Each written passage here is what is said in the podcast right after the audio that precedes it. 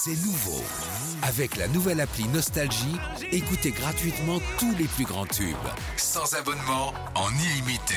Plus de 250 radios. 250 radios. Parce que chez nous, la musique restera gratuite. 100% gratuit. La nouvelle appli Nostalgie, partout avec vous.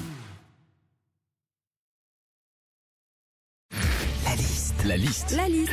La liste de Sandy sur Nostalgie. Qu'est-ce qui se passe quand on passe son code de la route, Sandy Ah bah alors déjà aujourd'hui, hein, tu as souvent des questions sur euh, bah, tout ce qui est ABS, ASP et AFU. Alors l'ABS, je connais, hein, c'est l'anti-blocage des roues.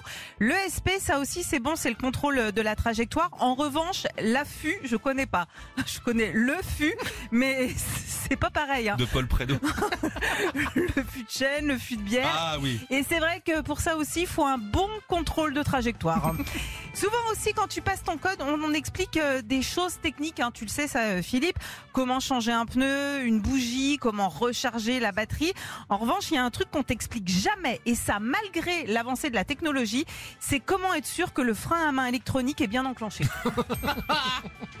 Et puis nous, Philippe, à une autre époque, hein, quand on a passé notre code, hein, tu te rappelles, il y avait toujours des vieilles photos pourries Ouais. avec euh, genre une Super 5 sur une nationale où tu semblais voir au loin un panneau avec une fin de limitation à 70. Et là, t'avais le coup de pression de la question.